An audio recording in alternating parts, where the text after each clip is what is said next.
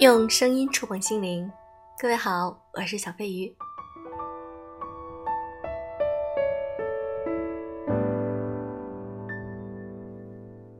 在婚姻中，我们总会遇到这样或者那样的问题。有的时候，我总在想，自己的婚姻生活到底算幸福吗？我们总是追求着各种理想的生活，那现在我们平淡的生活到底值不值得珍惜呢？今天，让我们一起来分享一篇文章，来自于作者艾米亚。那些伟大的伴侣，你有没有万念俱灰、想放弃一切的时候？肯定是有的吧。曾经读过一篇关于夫妻二人放弃北京的快节奏生活，搬回大理的故事。久居家中的妻子，某天早上去挤了一次地铁，顿时明白了丈夫的绝望。在那沙丁鱼一般的车厢里，妻子想着：这样日复一日的挤压，足以把任何一人的梦想磨灭呀。她毅然支持全家离开了北京。在这个人人都讲奋斗的时代，即便在大理，也不是真空世界，同样要面临琐碎而繁杂的现实生活。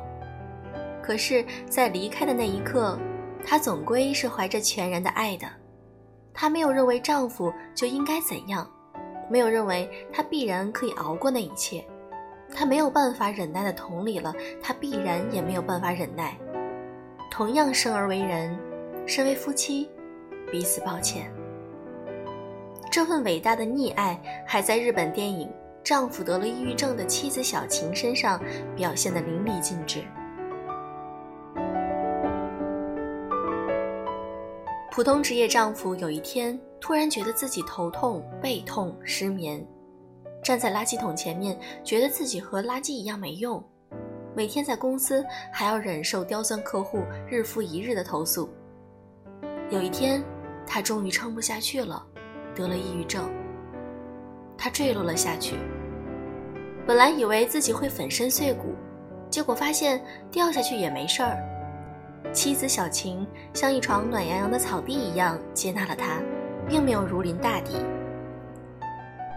妻子小晴本来就是一个懒散不积极的，作品长期发表失败的漫画家，一个不奋斗的人。她觉得太辛苦了，就不用努力了。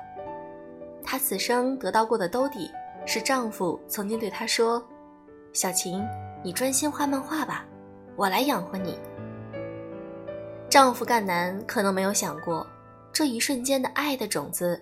后来成为他的救赎。妻子小晴对他说：“只要人完好无损就可以了。”他们在这段时间和家里的宠物一起开开心心做了三只没有用、只是存在着的生物。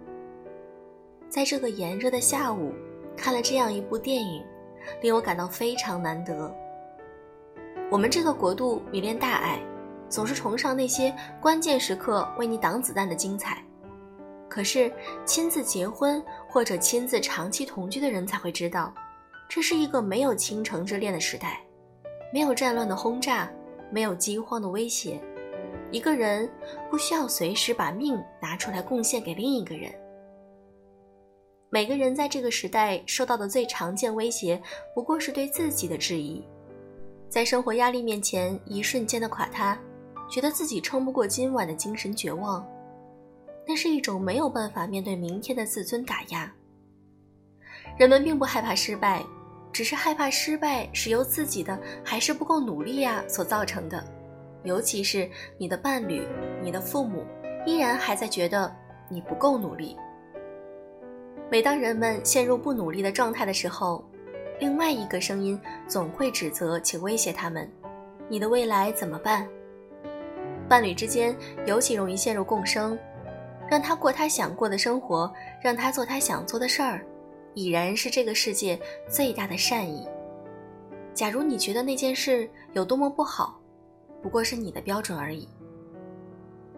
心理大师贝曼先生说：“这个世界上任何亲密关系都是可以修复的，但是只有一种情况除外：你想要去别的地方，可是他打算留在这里，你就可以离开了。”你想要努力他想要留在这里你就可以离开了。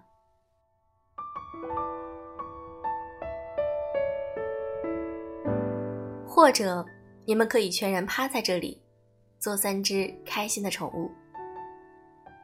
这几年我常常在想努力一定是一种政治正确吗？不努力一定是一个 loser 的表现吗？Doing 就一定比 being 更高贵吗？每个人都有权利选择他适宜的生存方式，也有权利选择接纳他这个生存方式的伴侣。努力是人对自己的要求，却绝不足以成为对别人的要求评判的标准。近年来，日剧悄然而温馨地在做着这样的改变。他们书写一些角色逃避着、淡然生存着，却默默打动了很多普通人的心。毕竟，奋斗是暂时的，平凡是长久的。毕竟，别说什么奋斗最美丽，仔细想想，我们感到最开心的日子，永远是那些心安理得的被人爱着，且不自我指责、不自我攻击、不怀疑的日子。那些真正作为一个人存在着的日子，妻子小晴无意识之间做到了这一点。她尊重了丈夫情绪的寒冬，他最终像那些被包容、被爱的人一样好起来了。是的，宠爱从来不会像我们以前的那样被宠坏，爱永远是一种正念，一个正向的力量。假如你觉得爱会把一个人宠坏，只是因为。你以爱之名在控制。假如说这世间的有些伴侣真的可以称之为伟大，不过是他真的曾经全然的接纳过你的某些放弃，而不感觉到绝望。他会认为放弃是人生的一部分，妥协也是人生的一部分，而你，也是人生的一部分。我们都在默许奋斗是这个世界唯一值得做的事情。它带给我们绚烂和成就，可是我们必须承认，它也带给我们太多压力、遗憾，甚至是彻底的丧失。生命的意义除了奋斗，比我们自以为的要广袤很多。某一天，你一定会懂得，它不仅仅包含有意义的工作，还包括克服一些困难，更难的是还能保有爱的能量。这些你一定能够做到其一吧。你就是美好的人。